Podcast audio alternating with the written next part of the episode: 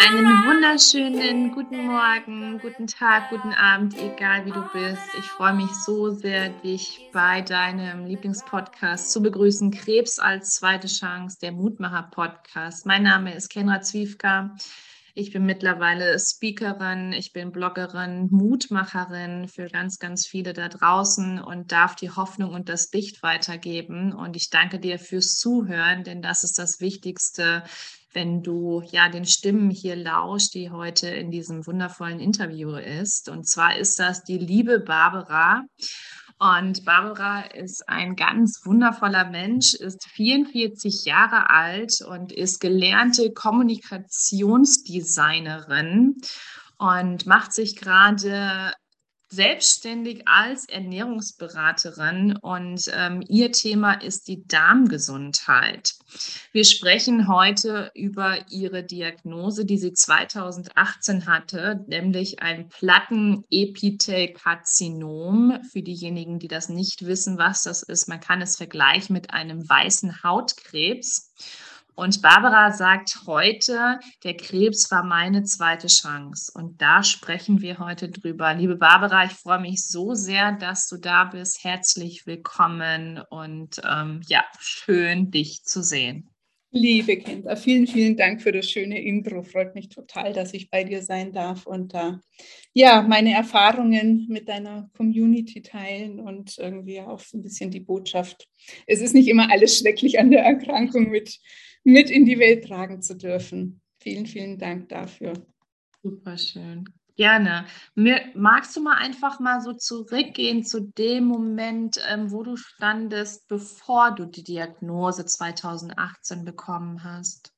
Gerne. Also 2018 war das, wie gesagt, ich hatte in, zu dem Zeitpunkt ähm, seit zwei Jahren meinen Job gewechselt. Ich war vorher auch schon mal selbstständig als Kommunikationsdesignerin, habe dafür unterschiedliche Agenturen und eigene Kunden und so weiter gearbeitet und hatte dann ähm, zu dem Zeitpunkt, beziehungsweise zwei Jahre vorher schon, eine sehr, sehr schöne Chance bei einem ähm, Unternehmen so eine Inhouse-Agentur mit aufbauen zu dürfen und war dann in dem Bereich, für den Bereich Corporate Design und ähm, ganze Neuausrichtung des Unternehmens, was das Corporate Design betrifft, zuständig ähm, das war inhaltlich eine super Chance, hat total Spaß gemacht, war aber auch extrem stressig. Und ähm, grundsätzlich war es bei mir schon immer so, dass ich so sehr ähm, bei allem immer ans Limit gegangen bin. Also irgendwie super viel gearbeitet, irgendwie was wenn man nicht total durchpowert und was nicht wehtut, ähm, ist es nichts wert. So, also auch im Sportlichen, mich selber da getrieben und war dann immer schon relativ hart zu mir selber und hatte auch so ein bisschen das Selbstbild, ähm, ich packe das alles und ich beweise mir das. Also ich ähm, immer so diesen totalen Glauben, ähm, ich kann mich auf mich verlassen, stark zu sein. So. Und ähm, das war auch, also 2018, wie gesagt, das war relativ ähm, intensiv, arbeitsintensiv da diese ganze Zeit und habe mir dann auch im Privaten da immer noch relativ viel draufgepackt, bin abends dann noch immer zum Sport oder zum Pferd, also kam dann auch oft erst um elf oder was nach Hause und morgens ging es dann wieder irgendwie um äh, ja, dass ich geguckt habe, dass ich um sieben oder was im Büro bin. Also solche Zeiten gab es viele und da wirklich irgendwie so durchgerockt und war dann auch teilweise relativ ähm, ja, müde und erschöpft, habe das aber nicht zugelassen, weil man muss ja, man packt das ja alles, ne? Man ist ja, schließlich stark. So. Und dann kam die Diagnose, ja, wie wahrscheinlich bei allen so aus heiterem Himmel. Ich hatte dann ähm, irgendwie eine Entzündung im Ohr. Also ich hatte dieses Plattenepithelkarzinom im Gehörgang, was ein relativ ungewöhnlicher Ort ist, weil man sagt ja auch so, diese ganzen Hautkrebsgeschichten sind ja oft auch durch ähm, Sonne hervorgerufen und so weiter und so fort kann da ja nicht der Fall sein, da kommt ja keine Sonne irgendwie hin. Und ähm, hatte dann eine Zeit lang da so eine Entzündung, die ja so ein bisschen genässt hat und auch, ähm, das ist jetzt nicht so lecker, aber unangenehm gerochen und so weiter. Habe mir dabei jetzt aber noch nicht so viel gedacht und bin dann eines Abends auch vom Stall nach Hause gefahren und habe dann plötzlich totale Ohrenschmerzen bekommen, beziehungsweise mehr so Kieferschmerzen. Also und bin dann heim und dachte mir, ich weiß nicht, ist irgendwie jetzt, naja, ist halt entzündet, beruhigt sich wieder, ähm, wird dann schon nicht so schlimm sein.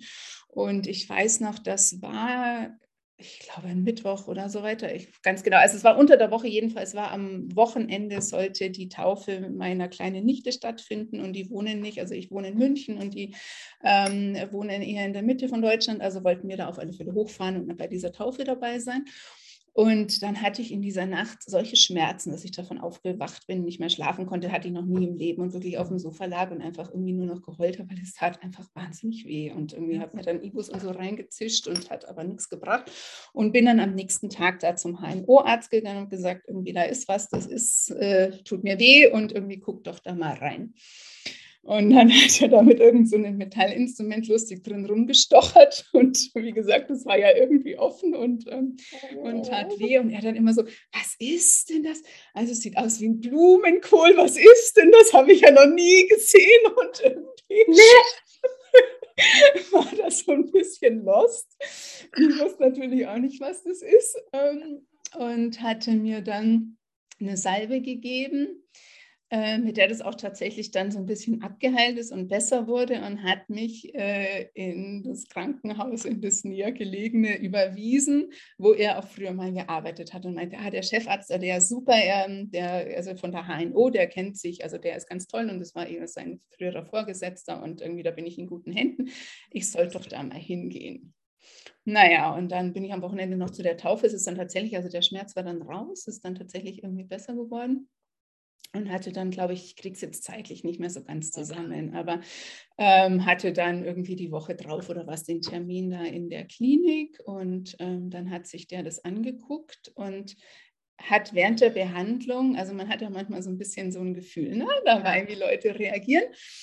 Und ähm, ich fand ihn vorher eigentlich ganz sympathisch und dann guckte er da so rein und irgendwann switchte das total und dann wurde der so sehr abweisend und sehr kalt. Also so habe ich es zumindest empfunden. Im Nachhinein war das, glaube ich, der Moment, wo er sich dachte, Mist, das ja. sieht doof aus.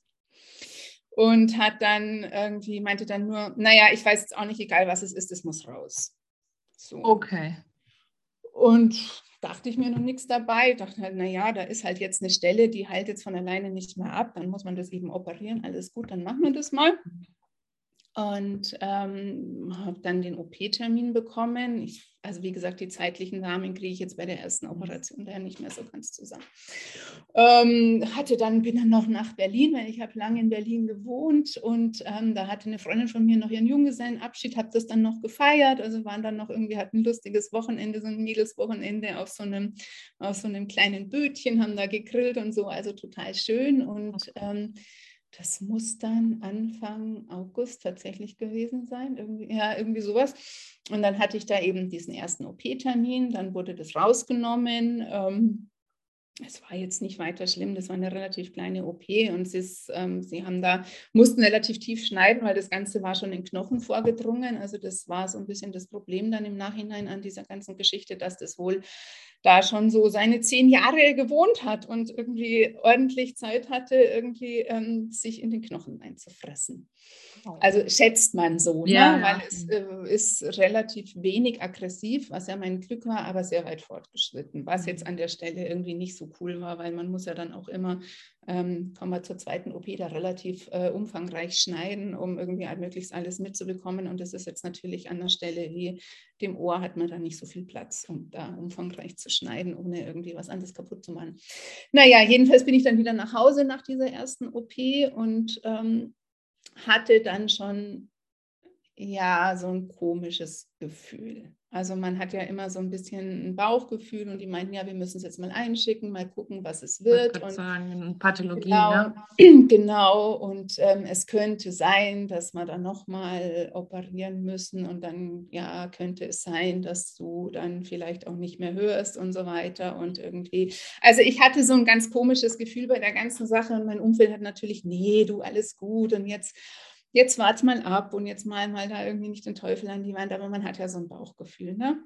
Ja, klar. Also man kann sich da, glaube ich, auch ganz gut drauf verlassen. Und dann Ähm, so circa zwei Wochen später hatte ich dann wieder einen Termin und war dann bei der Nachuntersuchung und saß dann, ach, das war vielleicht noch so ein ganz wichtiger Punkt, den ich vergessen habe, kurz vorher, bevor ich die Diagnose bekommen habe, ist 2018 mein Opa verstorben, mit dem ich ein oh. sehr, sehr, sehr enges Verhältnis hatte und ähm, ich habe den da auch so eine Woche begleitet irgendwie am Sterbebett. Also das war jetzt auch nochmal so ein, so ein Punkt, der sehr kräftezehrend war. Also es war irgendwie auch total schön, da dabei zu sein und das miterleben zu dürfen, bei ihm zu sein und so einfach die Zeit zu haben, wirklich intensiv Abschied zu nehmen. Auf der anderen Seite ist sowas natürlich auch echt, ähm, geht an die Substanz. Ne? Ja, klar. Und ähm, genau, dann hatte ich, dann saß ich da in diesem Krankenhausflur und, ähm, und habe gewartet, bis ich irgendwie dieses Gespräch habe, wo ich ja wusste, da kommt jetzt das Ergebnis der Biopsie raus und dattel so auf meinem Handy rum, was man halt so macht beim Warten. Und plötzlich höre ich dann so, also das ist jetzt vielleicht so ein bisschen ab, gedreht und kann nicht jetzt jeder irgendwie nachvollziehen, aber es ist jetzt, ich kann ja nur so aus meiner Perspektive oder so meine ja, Erlebnisse da irgendwie ja. schildern. So die Stimme meines Opas, das sagt, mein Mädel, was machst du für einen Quatsch? Und der war einfach da. Also der war irgendwie da mit mir in diesem Flur und irgendwie war so bei mir und sagt, ey, ganz ehrlich, was, was soll denn das jetzt? Und da war so der erste Moment, wo ich dachte, okay, also hm, jetzt drehst du durch. Rein und irgendwie, nee, ich drehe nicht durch, aber ich gehe da jetzt rein und das ist jetzt noch nicht zu Ende dieser Ja, ja, klar. Und dann kam auch der Arzt und irgendwie nickte wieder etwas kühl, weil er an mir vorbeigeht und vor mir in den Flur. Und ähm, hat mich dann reingerufen und dann war er eine Assistenzärztin und ähm, genau, und dann meinte er nur, ja, ähm, also wir haben jetzt die Biopsie und es ist Krebs. So. Ja, und dann sitzt man da erstmal und ich bin zum Glück in solchen Momenten immer relativ pragmatisch oder man hat ja dann auch so einen Selbstschutzmechanismus ne, und versucht sich so zu sortieren. Also ich meinte dann auch irgendwie, ja, wie geht es denn jetzt weiter? Und meinte er, ja, irgendwie, das war dann kurz, ich glaube, das war auch wieder Mittwoch, Donnerstag war, glaube ich, Feiertag und am Freitag es war zumindest irgendwie in den, in den bayerischen Sommerferien, weil er wollte dann in den Urlaub fahren und ich musste die Entscheidung, ob ich mich da jetzt operieren lasse und diese große Operation mache, erzähle ich gleich noch was drüber, relativ schnell treffen, weil er meinte, er würde das gern selber machen. Ah, sehr gut. Ja, und ähm, er hatte aber dann den Urlaub geplant. So. Mhm. Und da war jetzt nicht, und er meinte, er würde auch gern nicht gern so lange warten, bis er wieder zurück ist. Also das sollte jetzt irgendwie zeitig passieren. Und ich hatte im Endeffekt dann, glaube ich, so einen Tag tatsächlich Zeit, um mir da Gedanken drüber zu machen. Aber so der erste Moment war natürlich, ja, wie lange dauert denn das? Und man kann nicht wieder zurück ins Büro. Und dann sagt er zu mir, jetzt müssen Sie erstmal überleben. Und das war dann so, okay. also das Toll. ist halt ja, so, so ein bisschen so ein Dämpfer. Ne? Und mhm. dann ging es im Endeffekt darum, dass eben nochmal operiert werden sollte, um eben sicher zu gehen, ähm, dass man alles erwischt hat und eben da, wie gesagt, weiträumig das alles auszuschneiden, dass man dann wirklich alles ähm, befallene Gewebe auch ähm, erwischt. Und wie gesagt, das ähm, Ganze ist ja im Ohr und das ist ja dann doch irgendwie mit relativ sensiblem ähm, Gewebe außenrum. Also es ging dann auch irgendwie darum, es könnte sein, dass sie den Gesichtsnerv erwischen, dass ich dann einseitig gelähmt bin, dass die, äh, ja, die Gesichtsseite hängt, ähm, Hörverlust, logisch, beziehungsweise das war eigentlich nicht, stand nicht zur Debatte, sondern das äh, mussten, sie mussten das Trommelfell rausnehmen und haben auch irgendwie Teile des beziehungsweise das Mittelohr auch rausgenommen, das Innenohr ist noch da.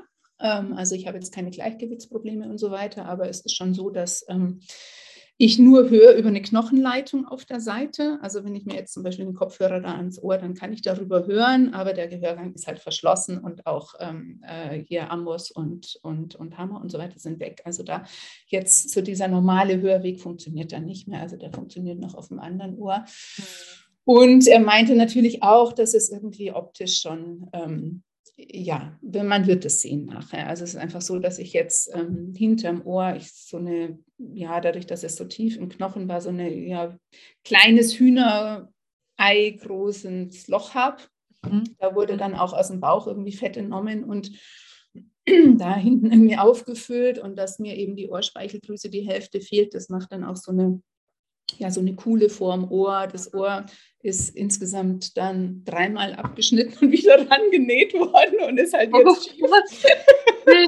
also, das du das so bildlich so vorstellen? Ne? Nee, ich habe jetzt tatsächlich, also das steht auch ab. Ich, es gibt das so gar nicht. Also. Ja, weil ich es mir hinklebe. Also das siehst du jetzt so nicht, ich mache jetzt mal die Dinge ab, aber mhm. ähm, es gibt so Aufkleber, da kannst du es, also das gegen Segelohren, ne? kriegt man irgendwie bei der großen Plattform, wo man alles bekommt, ähm, kann man sich die Dinger bestellen und äh, ich klebe es mir meistens an.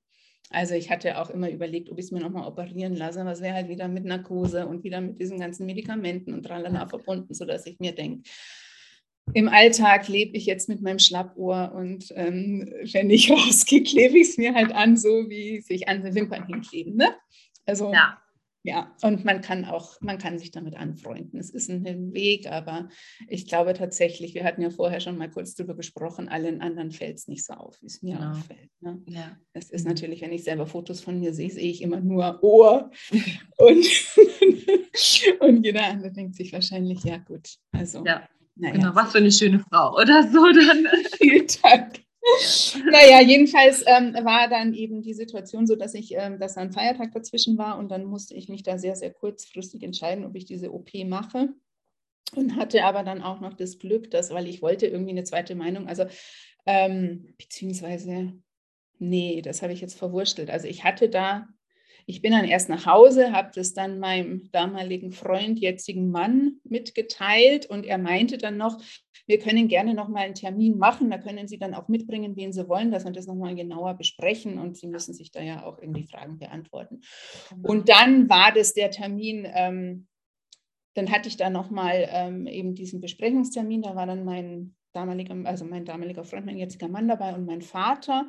Und da hat er sich so, so, so viel Zeit für mich genommen. Das war wirklich toll. Ich hatte eine riesen Liste an Fragen und irgendwie bin das alles durch. Und er hat sich da echt anderthalb Stunden mit uns hingesetzt und alles super genau erklärt und war einfach echt richtig da. Und das war echt, also ganz, ganz, wow. ganz schön.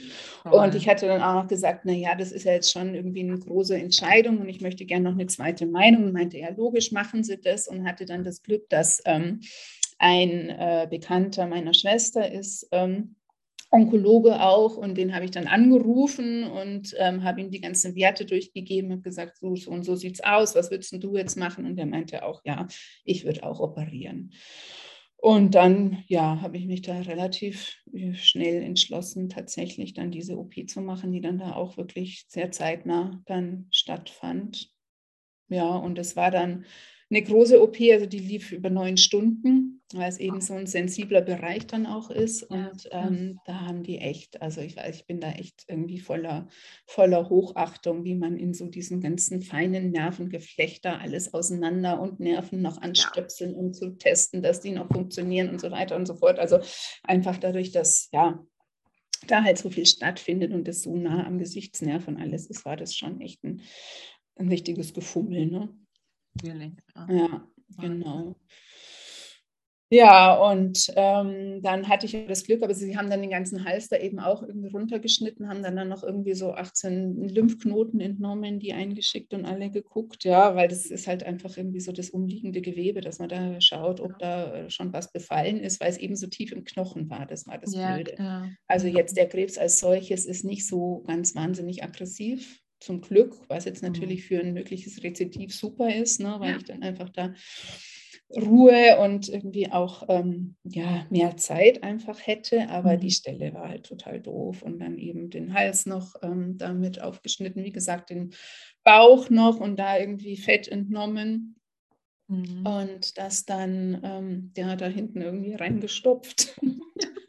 Wahnsinn, was die Medizin so alles ja, machen kann. Ja, ne? Also es ist ja, unglaublich. Ja, ja, genau, genau. Wow. Ja, und dann hatte ich zum Glück, dadurch, dass die Lymphknoten alle frei waren und dadurch, dass die zweite ähm, Biopsie dann auch so aussah, als hätten sie alles erwischt, also da war jetzt nichts mehr zu finden, hatte ich dann das Glück, dass da keine Chemo notwendig war und ich dann mit einer Bestrahlung ähm, da äh, ja, auskommen konnte. Wobei ich ehrlich sagen muss, wenn ich wählen müsste, irgendwie neunstündige OP nochmal oder die Bestrahlung nochmal, die dann sechs Wochen täglich war, ich würde die OP nehmen. Also ich kenne es auch von vielen Leuten, die sagen, also die auch eine Bestrahlung irgendwie hatten, die sagen, war irgendwie easy, habe gar nichts gemerkt, aber ich glaube, bei mir war das Thema, das war am Kopf. Ich wollte gerade sagen, das ist was ganz anderes, als wenn du jetzt zum Beispiel jetzt ja. wie bei mir oder so die Brust dann ja. eben, das ist ganz ja. anders, wenn, wenn da bestrahlt wird, das ist so das war echt, also das war echt krass. Ich hatte das Gefühl bei jeder Bestrahlung und je länger das ging, umso mehr, als würde mir jemand einen Mixer ins Hirn halten. Also das war echt, Oh, das war echt fürchterlich. Und ich, wirklich, ich war dann auch fix und fertig. Also ich bin hier die Treppen nicht mehr hochgekommen teilweise, weil das wirklich so belastend war und irgendwie so kräftezerrend und dann auch so, so Sehstörungen. Und ich konnte nicht mehr Auto fahren, beziehungsweise hatte einmal so eine Situation, da wollte ich dann, meine Eltern wohnen nicht so weit weg, das sind so 50 Kilometer, wollte ich zu meiner Mutter fahren und bin dann auf der Autobahn, habe dann so Panikattacken bekommen, weil ich einfach auch nicht mehr ja, also irgendwie äh, hat mich das echt sehr, sehr beeinflusst, so diese ja, ganze, diese ganzen ja, Behandlungen da am Kopf, dass ich das einfach nicht mehr konnte. Also jetzt so die Geschwindigkeit von, von Lichtern von anderen Autos, die Geschwindigkeit, die man dann auch da bei der ja. Fahrt hat und so weiter. Also das, ja, war nicht mehr, mhm. das war mhm. nicht mehr zu packen. Und das war auch für mich persönlich so ein ganz interessanter Moment, weil ähm, das ist ja das, was ich vorher geschildert habe, so aus diesem Ich schaffe alles und ich kann, das Einzige, was ich weiß, ist, dass ich stark bin und dass ich mhm. alles packe, so zu diesem Bon, ich muss nach Hilfe fragen. Und das konnte ich nie. Also das ist mir unglaublich schwer gefallen, da einfach irgendwie mal jemand um Hilfe zu bitten oder um zu sagen, du, ich packe das jetzt nicht, kannst du mal kurz und so weiter und so fort. Und das war der erste krasse Lernprozess, dass man da jetzt einfach mal auch irgendwie sagen darf, ich kann jetzt nicht. Ja, genau. Ja, und das ist aber schon auch im Nachhinein dann irgendwie so ganz wertvoll. Ne? Und dann eben auch ähm, zu sehen, dass dann Menschen da sind und wie sehr die dann da sind und ähm, zu spüren auch, wie viel man denen dann auch irgendwie bedeutet. Also das war dann schon echt sehr, sehr schönes Gefühl so in dieser ganzen Zeit, die jetzt natürlich nicht so viel Spaß macht, aber das war ein Gefühl, was unglaublich kraftvoll war und unglaublich getragen hat so. Und ich hatte zum Glück von Anfang an nie diesen Gedanken, wieso ich und was soll das, sondern ich hatte von Anfang an den Gedanken, okay, das ist jetzt da und irgendwas will mir das sagen. Ja. Also irgendwie habe ich wohl vorher nicht zugehört und das ist jetzt natürlich auch irgendwie so eine metaphorische Stelle. Vielleicht empfinde ich es auch so deshalb, dass das eben das Ohr war. Aber ähm, ich hatte da von Anfang an wirklich so dieses Gefühl, ähm, a, so ein bisschen, boah, ich kann jetzt Ruhe geben, ich kann jetzt mhm. mal loslassen und mhm. muss jetzt mal nicht funktionieren. Ja. Und das war echt eine Erleichterung irgendwo, auch wenn das natürlich irgendwie jetzt kein schöner Grund war, aber so dieses, ja. oh, endlich darf ich mich mal hinsetzen und habe ja. da eine Legitimation für, ne? wo man ja schon merkt, ey, ganz ehrlich, da läuft was total schief, ja. krank ist das eigentlich. Aber es ist bei ähm, fast jedem so. Das ist ja. das Heftige daran, ne? Mhm. Ja, ja, ja, ja, total. Und dann eben auch so diese Unterstützung und dieses Gefühl, ähm, ja, ich werde geliebt und so, ne? Und ich kann mich auch selber dann jetzt so annehmen und auch zu sehen, wie schnell sich der Körper dann wieder re, ähm, regeneriert und wie sehr der für dich kämpft irgendwie auch, ne? Und den da so dann auch liebend zu unterstützen irgendwie. Das war so wirklich ein intensives Gefühl, was ich vorher in der Form nie hatte. Das war immer so, ich muss meinen Körper stehlen, der muss funktionieren, der muss durchtrainiert sein, der muss irgendwie, ja, also so diese Erwartungen, die man an sich selber setzt und den Druck, den man dann, dann ja auch gegen sich selber aufbaut, ne? das einfach ja. auch mal loslassen zu müssen in erster ja. Linie und aber dann auch zu dürfen und das anerkennen zu können. Das war mhm. ähm, ja, also im Nachhinein äh, sehr, sehr, sehr, sehr wertvoll, definitiv. Oh. Genau. Und dann hatte ich eben diese Bestrahlungszeit, die ging dann bis Anfang Oktober sowas.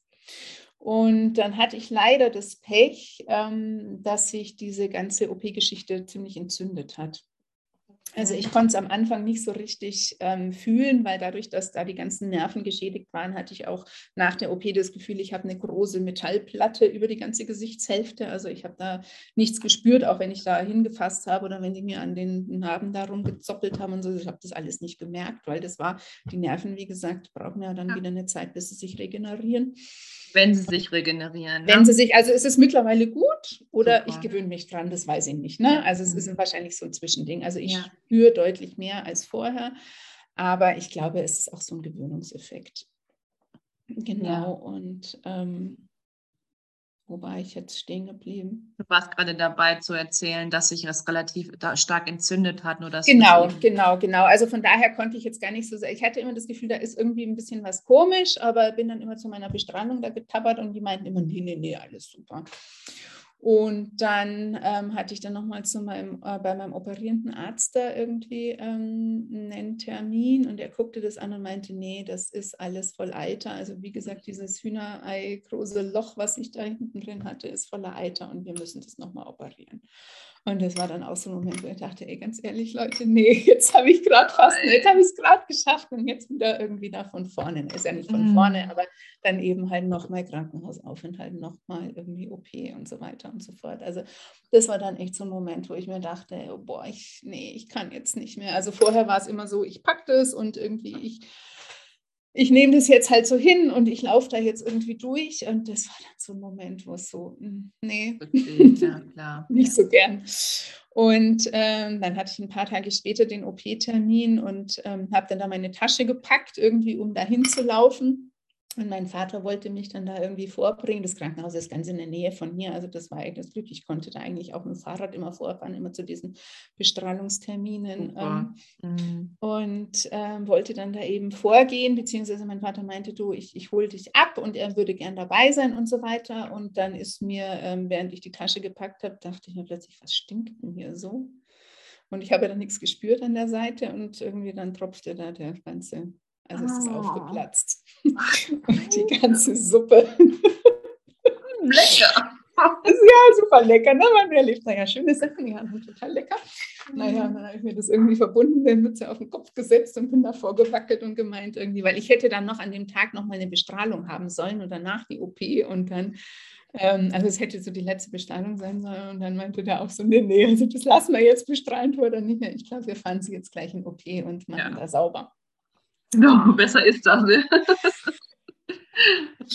Naja, und dann war das eben die dritte Operation, die ja so nicht geplant war. Also die war jetzt ja nicht in dem ganzen Verhandlungsverlauf ähm, irgendwie so integriert, sondern musste halt dann sein aufgrund der Komplikationen. Und ähm, da war ich dann noch mal ein paar Tage im Krankenhaus und dann war noch so eine ganz, ähm, ja, ein schönes Ereignis, weil ich habe im September Geburtstag und das mhm. ähm, war vor vor der ähm, bevor ich mit der äh, Bestrahlung angefangen habe. Und da habe ich meinen Heiratsantrag bekommen. Und dann oh. sind wir oh. nach der letzten OP aus dem Krankenhaus raus zum Standesamt, haben da unser Aufgebot ähm, bestellt. Ich total verklebt und verbunden und irgendwie mit hm. Tüchern um Kopf und so weiter. Und dann aber da so rausgesneakt und dann irgendwie da wieder zurück in mein Krankenhausbett. Das war dann ganz schön, weil wir gesagt haben, ach irgendwie komm, lass uns das Jahr, was jetzt irgendwie so ein bisschen schwierig war, einfach doch nochmal mit was Schönem beenden und dann ähm, heiraten heiraten wir dann noch so im Familienkreis, was wir dann auch im Dezember gemacht haben. Also mhm. das ist auch wieder so ein Aspekt, wo man dann einfach auch so in dieser Zeit irgendwie so die Unterstützung erfährt ne? und einfach auch so Dinge, ja, Beziehungen zusammenwachsen können genau. und einfach ähm, so dieses, dieses ja, positiver und dies, das Schöne und so die Liebe, die in so einer ganzen Sache stecken kann, irgendwie nochmal zum Tragen kommt. Ja, nee, wow. das war, war echt schön. Mhm. Genau, und danach war ich ja dann schon medizinisch austherapiert. Also es waren jetzt keine Tumorzellen mehr zu sehen, es war alles operiert, es wurde irgendwie mit den Strahlen draufgeknallt. Also super, herzlichen Glückwunsch, Sie sind fertig. Und ich so, nee, ich bin nicht fertig, ich bin körperlich fertig, aber ich bin nicht, ich bin nicht wieder da, wo man als gesunder Mensch sein sollte. Und ähm, ich hatte so mein Leben lang immer so ein bisschen auch so Darmgeschichten, ne, dass ich irgendwie Probleme, jetzt keine Ahnung, mit der Verdauung und so weiter und so fort. Also das lief nie ganz so rund. Ja. Und jetzt genau. nach, ja, kennen ja die meisten Frauen oder viele, ne? Und dann nach diesen ganzen Antibiotika-Geschichten und ich hatte davor auch noch ähm, einen Bandscheibenvorfall und eine Kreuzband-OP und dadurch auch irgendwie oh. Antibiotika und super viele Medikamente gefuttert. Also ich hatte, glaube ich, insgesamt so drei Jahre echt einen hohen Ibo-Konsum. Und ja, okay. ja, ja, und so sagt er mir niemand, ne? Also wenn Sie Schmerzen haben, dann nehmen Sie die Schmerzmittel, weil sonst wird der Schmerz chronisch und irgendwie, das darf überhaupt nicht sein. Und jetzt futtern Sie die mal und das macht Ihnen nichts. Und genau. Und dann hatte ich die halt insgesamt so drei Jahre schon ordentlich gefuttert. Und ähm, ja, und da hatte ich auch wirklich das Gefühl, also ich bin durch. Ne? Also mein Körper ist einfach ähm, relativ geschwächt. Also ich habe immer versucht, die ganze Zeit auch einen Sport beizubehalten, natürlich irgendwie in abgeschwächtem Maß, obwohl ähm, natürlich Ärzte auch gesagt haben, naja, sie brauchen jetzt Ruhe und sie müssen sich da jetzt einfach irgendwie schonen und so weiter. Aber ich hatte das Gefühl, das tut mir total gut. Ja. Also sowohl psychisch, dass es mir gut tut, dass ich das Gefühl habe, so nee, nee, also das geht wieder aufwärts und ähm, ich bleibe jetzt nicht an dem tiefen Punkt, aber auch körperlich total. Also klar habe ich gestoppt, wenn es nicht mehr ging, aber ähm, schon immer versucht, da irgendwie kleine Einheiten zu machen. Also ja, mal wieder laufen zu gehen, mal wieder irgendwie so Yoga, Pilates, ähm, mhm. so ein bisschen Krafttraining im eigenen Körpergewicht und so weiter, aber dass man da halt einfach irgendwie so, ähm, und ich hatte auch wirklich das Gefühl, das war mega wichtig und tat ja. mir auch wirklich, wirklich gut. Ja. Ja, und jetzt im Nachhinein, so mit meinem heutigen Wissen, würde ich es auch jedem empfehlen. Ne? Ja, Absolut. Genau, und ähm, dann habe ich mich eben so ein bisschen, also ich habe dann auch gefragt, naja, was kann ich denn tun, um mich da selber auch so ein bisschen mit zu unterstützen? Da hieß es, hm, können Sie jetzt eigentlich nichts machen, ne? sind ja irgendwie da durch und habe dann da vermehrt angefangen, mich mit diesen ganzen Themen auch zu beschäftigen, also auch irgendwie zu beschäftigen. Angefangen war es dann so ein bisschen auch mit diesen Kontrastmittelgaben. Ne?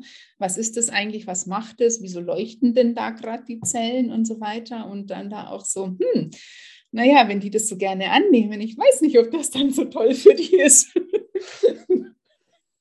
Also sowohl irgendwie äh, da irgendwelche Zuckerlösungen als auch die, klar, die Uniumlösungen so, hm, vielleicht nicht. Mhm. Ja, ähm, genau.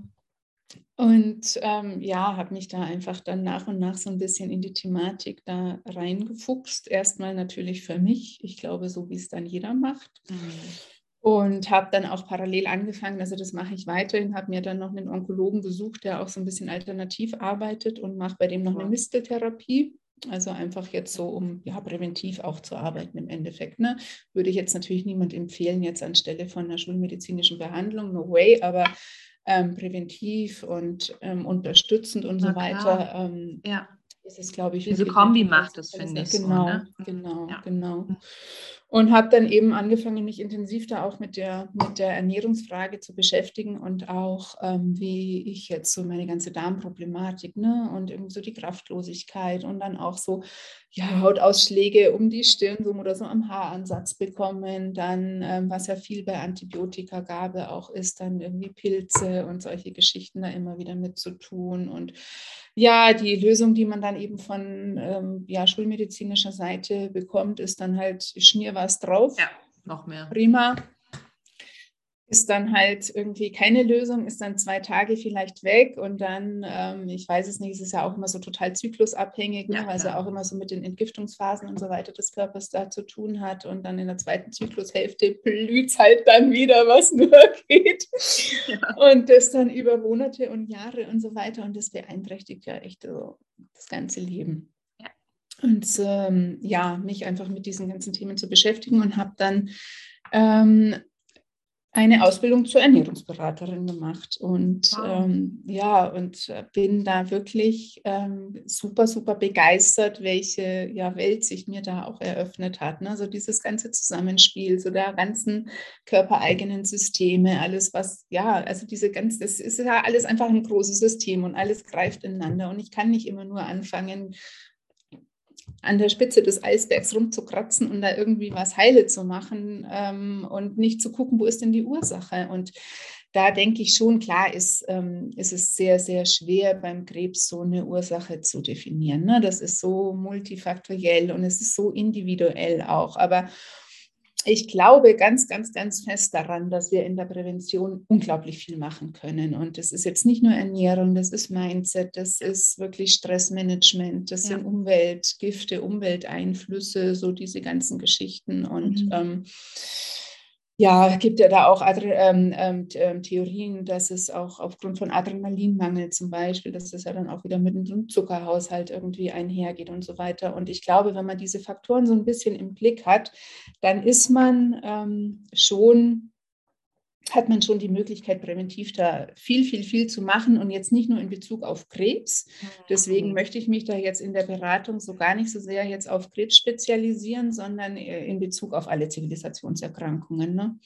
Also da auch wieder zu gucken, einfach das ganzheitlich zu betrachten und da irgendwie in eine gesunde und in eine ja, ähm, achtsame Lebensweise zu kommen.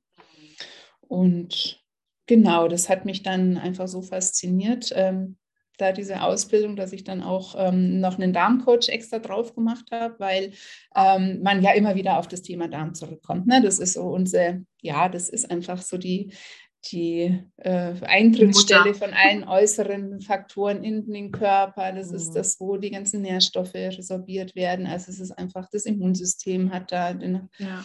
Den Hauptplatz. Also das ist einfach wirklich so der Dreh- und Angelpunkt irgendwie von, von allen Erkrankungen. Ne? Ja. Oder von den meisten zumindest. Natürlich ja, gibt es auch genau. welche, die damit nichts zu tun haben, aber es beeinflusst auf alle Fälle. Mhm.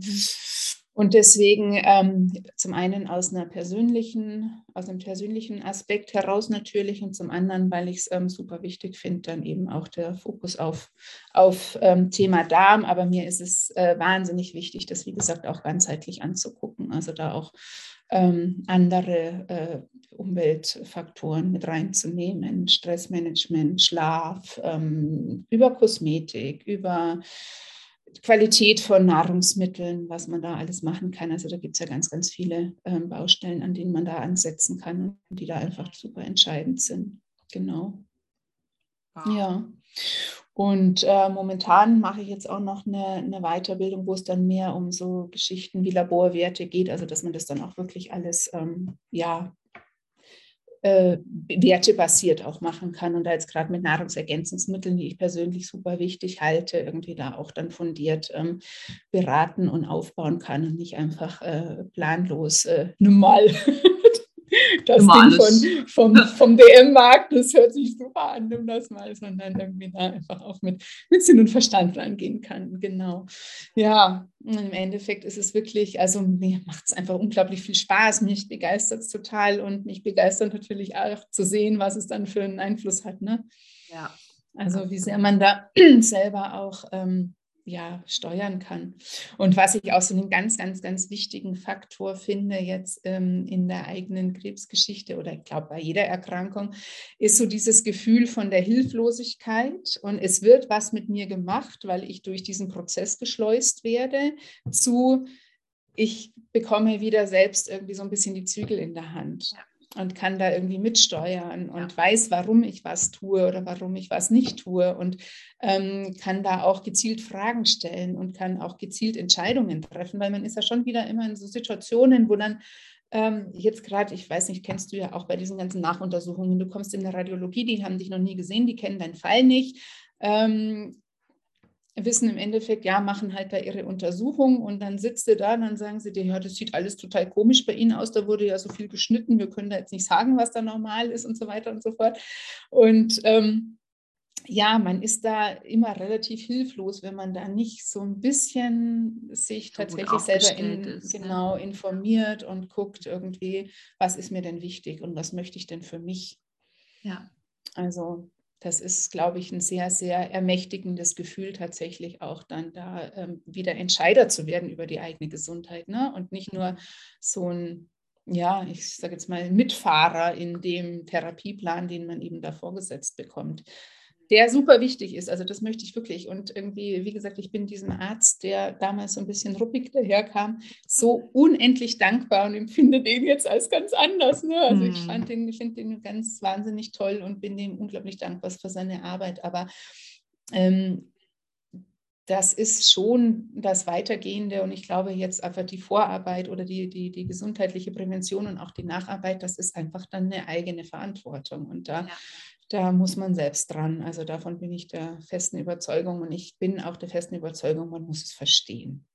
Und das ist mir auch in meinem Ansatz zu beraten super wichtig, da zu sagen, ich bin da mehr ein Reiseführer, als dass ich da jemanden einen Plan vorsetze, sondern du musst es verstehen und du musst für dich einen Weg finden, weil es gibt nicht den einen Weg für alle. Dafür sind wir einfach Individuen und so unterschiedlich und ähm, äh, sondern du musst dich kennenlernen und du musst dir zuhören. Also hör deinem Körper dazu und guck, was du brauchst und ähm, was für dich das Richtige ist.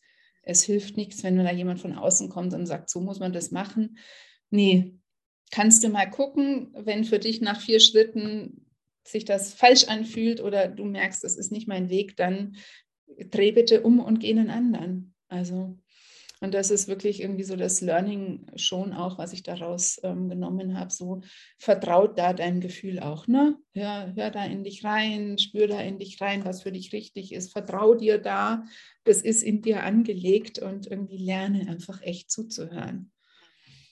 Wow. Das glaube ich, ja, da total wichtig und schlägt sich dann eben auch auf alle Lebensbereiche so nieder. Ne? Du weißt das ja wahrscheinlich selbst. Also man hinterfragt dann schon, was möchte ich denn den ganzen Tag so tun? Wie möchte ich arbeiten? Wie möchte ich leben? Wie starte ich gerne meinen Tag? Lasse ich mich da weiterhin von außen so durchtreiben oder möchte ich das gern selbst auch? Selbst im Angestelltenverhältnis hat man da schon Möglichkeiten, ja. auch irgendwie das ähm, mitzugestalten. Und ja, ich glaube, das ist super, super wichtig, gerade in unserer heutigen Zeit, dass man da ein bisschen bewusst mitgestaltet und sich dann nicht nur so durchpeitschen lässt, weil es eben von einem so erwartet wird, weil man denkt, es wird von einem so erwartet, weil man meint, es muss so, sonst kommt die und die Konsequenz. Und ähm, nee, meistens ist die Konsequenz nur im Kopf.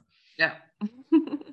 und genau. ähm, ja, das sind echt so Learnings, wo ich nicht weiß, ob man das ähm, ja, wie das vielleicht gekommen wäre ohne diese Geschichte oder ähm, ob das gekommen wäre und ähm, ja, für die man da sehr, sehr, sehr, also ich persönlich einfach sehr, sehr, sehr dankbar bin. Ne? Mhm. Ja. Wow. Ähm, was würdest du sagen, also was hat sich so geändert in, in deinem Leben? Was machst du heute anders als vor der ganzen Diagnose?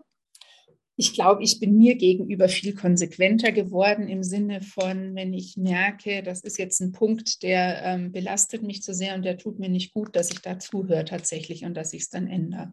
Ja. Also, dass ich mich da jetzt nicht mehr so rein zwängen lasse, weil ich denke, das wird es von mir erwartet oder weil ich dann den Konflikt irgendwie vermeiden möchte und so.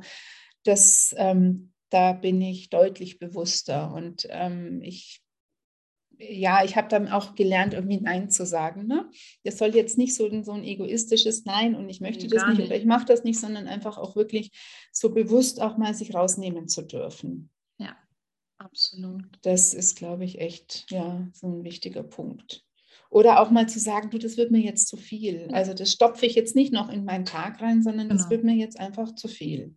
Und egal, ob ich da jetzt vielleicht jemand vom Kopf stoßen könnte, da denke ich mir mittlerweile, wenn das jemand nicht versteht, dann ist es auch seine Geschichte. Ja. Ne? Dann muss ich mir das nicht annehmen. Also dass man so dieses, ähm, ich möchte unbedingt gefallen, ähm, da bin ich viel, viel selbstbewusster geworden, muss ich sagen.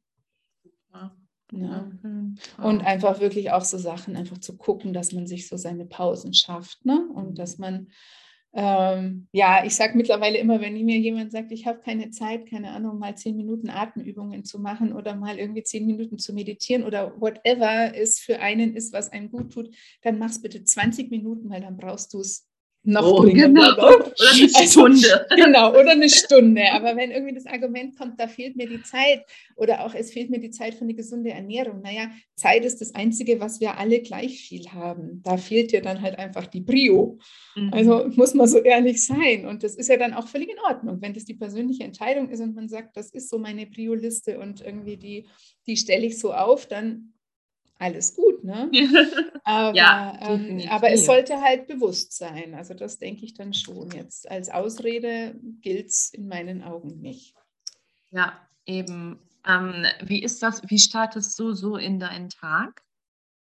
Ich versuche tatsächlich, also das ist aber auch ein Learning, was ich noch nicht so lange habe, dass ich nicht sofort an Schreibtisch, und jetzt im Homeoffice, also ich arbeite die ganze Zeit im Homeoffice, ähm, stolpert man ja gerne dann so äh, gleich an Schreibtisch. Und da habe ich gemerkt, dass mir das echt nicht gut tut.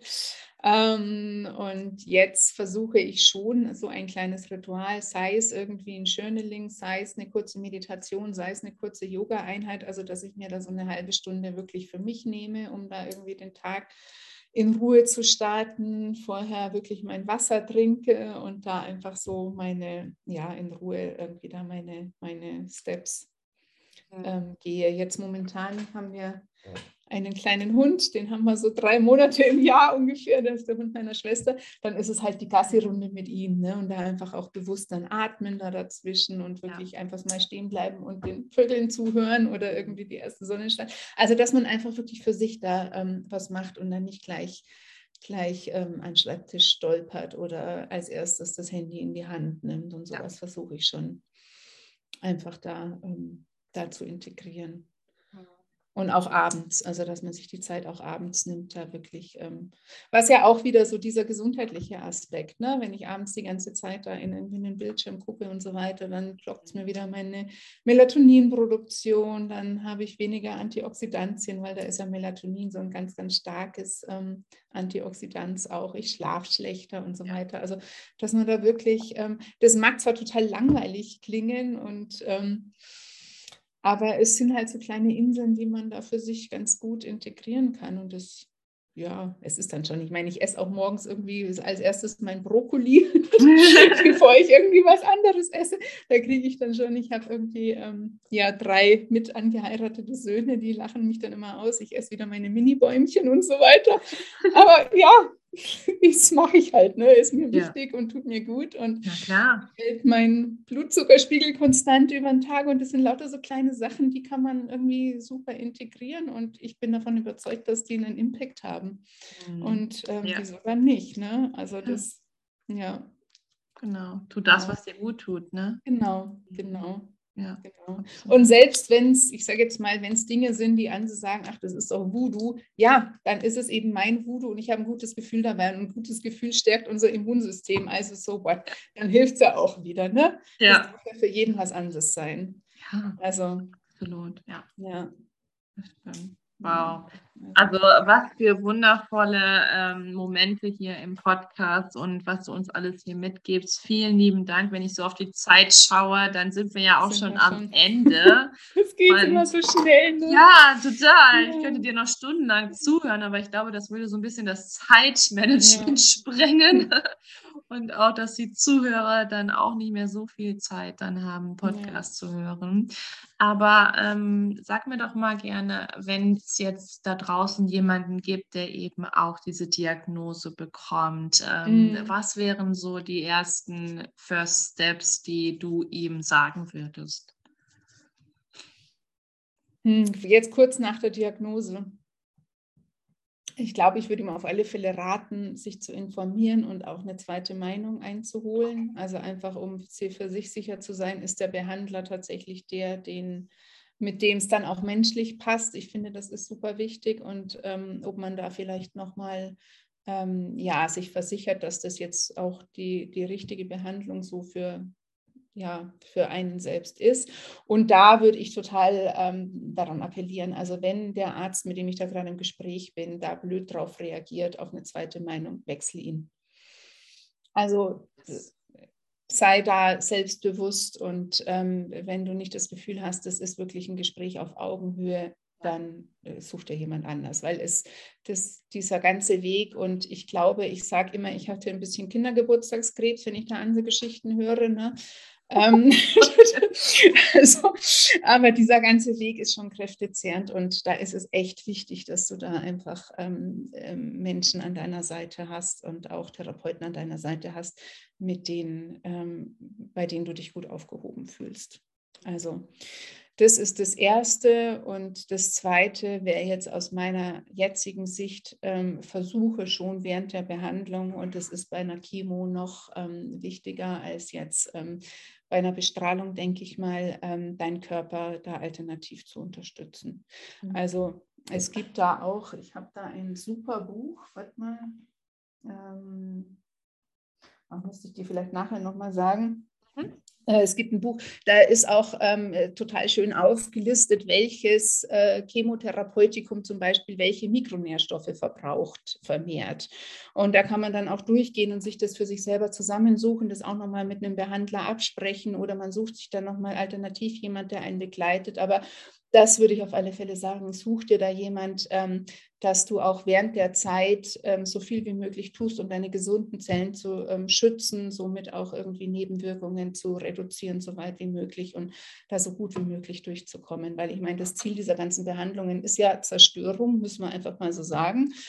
Ähm, egal, ob du jetzt eine Bestrahlung oder eine Chemo hast und es ähm, greift eben alles in deinem Körper an. Also versuche da so weit wie möglich ähm, das Gesunde zu schützen und dass es dir dabei gut geht. Und dann hast du auch wahrscheinlich geringere Nebenwirkungen. Also ich glaube, das wären so diese zwei Sachen. Ähm, schau, dass du ein Vertrauensverhältnis mit deinen mit dem Therapeutenteam hast und informier dich, mach was für dich selber. Das ist wirklich eine Eigen, Eigenverantwortung dann auch. Mhm weil ähm, ich, ich würde das den Ärzten gar nicht angreifen. Das ist einfach das System, in dem wir stecken. Ne? Die haben die ja. Zeit nicht, ähm, die haben teilweise auch die Ausbildung nicht, beziehungsweise das gehört halt da nicht dazu. Die machen ähm, das nach bestem Wissen und Gewissen und ähm, möchten dir natürlich helfen, aber es gibt noch so viel darüber hinaus und nutzt das. Ja, absolut. Ja. Wow. Wahnsinn. Also auch über Ernährung, auch über Entspannungstechniken und so weiter. Also jetzt einfach da zu gucken, dass man da gut aufgestellt ist und irgendwie auch mit einer ja, Mindset-Arbeit und so weiter, dass man da ähm, eine gute Basis hat, um das alles ähm, mhm. ja, möglichst gut zu wuppen. Super, super schön. Ich verabschiede mich schon mal, liebe Barbara. Und die letzten Minuten, die gehören jetzt nur dir. Vielleicht kennst du es aus meinen anderen Podcast-Folgen. Die letzten Minuten möchte ich immer, dass alles, was jetzt die Welt hören soll von dir, dass du jetzt alles rauslässt. Und ich danke dir für dieses wunderschöne Gespräch, für dieses ehrliche Gespräch auch. Und wünsche dir von Herzen alles Gute und ähm, freue mich auf alles, was noch kommt von dir und dich ein wenig begleiten zu dürfen. Vielen, vielen, vielen Dank für das Gespräch. Das war echt schön, mich mit dir auszutauschen. Vielen Dank. Und was ich an alle wirklich, ähm, ja, wirklich an jeden appellieren möchte und ich hoffe, es erreicht ganz, ganz, ganz viele Menschen, die gesund sind das ist wirklich das Wichtigste, was wir haben und achtet auf euch und fangt jetzt an und lasst euch jetzt alle möglichen Blutwerte und damit meine ich auch Vitaminstadien und alles wirklich abnehmen, um jetzt zu wissen, wo ihr steht, um wenn ihr gesund seid, um auch gesund zu bleiben und diesen, dieses, ähm, ja, dieses diesen Status aufrechtzuerhalten. Also man kann dann nicht früh genug anfangen und es gibt so viele ähm, Einflussfaktoren, die an uns zerren, also sei es Stress, sei es Einfluss von außen, die viel mehr Mikronährstoffe verbrauchen, als das jetzt vielleicht vor 50 Jahren da der Fall war. Und deswegen achtet auf euch und fangt früh mit der Prävention an. Und das ist überhaupt nicht schwierig, ähm, sondern das kann total Spaß machen und kann eine ganz, ganz, ganz wunderschöne Welt eröffnen, die einfach nur Freude und Leichtigkeit und ja, ganz viel Gutes mit sich bringt. Also achtet auf euch. Genau. Wow. Ich weiß nicht, was ich sagen soll, ihr Lieben. Ich hoffe, dass ihr dieses tolle Interview gehört habt von der lieben Barbara, die ähm, ja einen äh, weißen Hautkrebs hatte, dreimal operiert werden musste, das jetzt schon aussah wie ein kleiner Blumenkohl, was damals ihr HNO-Arzt sagte. Und ähm, wie wichtig es ist, auch auf, seine, auf sein Herz zu hören bei der Meinung der Ärzte, wie wichtig es ist, eine Zweitmeinung sich auch nochmal einzuholen. Und ähm, was aus dieser Geschichte alles passiert ist, was sie aus der Krebsdiagnose mitnehmen durfte und erfahren konnte und vor allem jetzt mit der Welt teilen darf, nämlich wie wichtig die Darmgesundheit ist und ähm, dass sie jetzt Ernährungsexpertin ist mit dem Fokus auf Darmgesundheit und sich mit diesen ganzen wundervollen Themen beschäftigt. Also wenn du irgendwelche Fragen hast, dann schau sehr gerne bei ihr auf ihrem Instagram-Account vorbei. Und ich danke dir fürs Zuhören. Ich danke dir, dass du da bist. Und ich freue mich jetzt schon auf meinen nächsten Gast nächste Woche hier bei Krebs als zweite Chance. Und ganz kurz nochmal, bald wird es wieder einen wundervollen Kongress geben, wo ich mitwirken darf. Da bin ich sehr, sehr dankbar für und ich freue mich, wenn du auch zugucken würdest. Näheres wirst du natürlich noch bald erfahren. In diesem Sinne, bleib gesund und bleib genauso wie du bist. Und es ist so schön, dass es dich gibt. In Liebe, deine Kendra.